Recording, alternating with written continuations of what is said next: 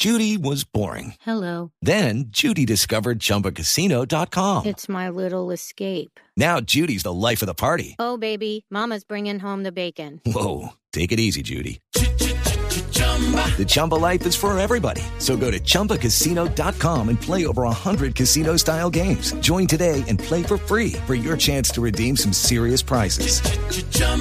ChumbaCasino.com. No purchase necessary. Void where prohibited by law. 18 plus terms and conditions apply. See website for details. Colombia evoluciona. Renault evoluciona. Renault presenta las noticias contra reloj en Blue Radio.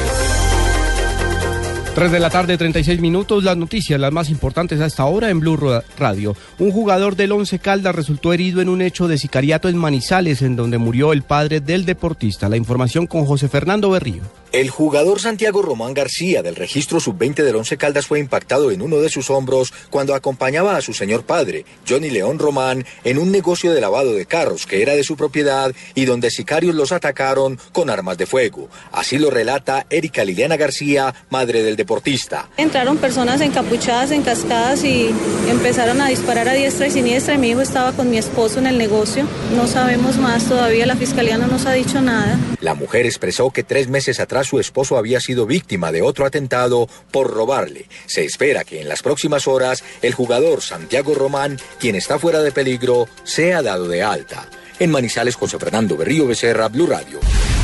En otras noticias, luego de que se alertara por el posible racionamiento y apagón que se podría sufrir en la costa en menos de 30 días debido al incumplimiento de Electricaribe, la empresa se pronunció y aseguró que en la región donde opera no se presentará ninguna de estas dos situaciones. El Instituto Nacional de Vías Sin Vías adjudicó a la empresa colombiana Vías para la Equidad 060 las obras de construcción del Corredor Sur que cruza seis municipios en el departamento colombiano de Putumayo, fronterizo con Ecuador. Con graves heridas en diferentes partes del cuerpo, al parecer realizadas con arma contundente, fue hallado dentro de su vivienda el ex precandidato a la alcaldía de Aracataca, Heriberto Ropero Padilla, a quien a mediados de junio le robaron las firmas con las que pensaba inscribirse. Ropero Padilla se hallaba en compañía de su esposa, quien también fue golpeada. Los dos se encuentran en graves condiciones en una clínica de Santa Marta. En información internacional, el secretario general de las Naciones Unidas, Ban Ki-moon, hizo un llamado a los participantes en las conversaciones de Viena sobre Siria a mostrarse flexibles, alegrándose del alto nivel de las partes como el de los ministros de Asuntos Exteriores, también de Irán. Ampliación de estas y otras informaciones en blurradio.com. Continúen con Blog Deportivo.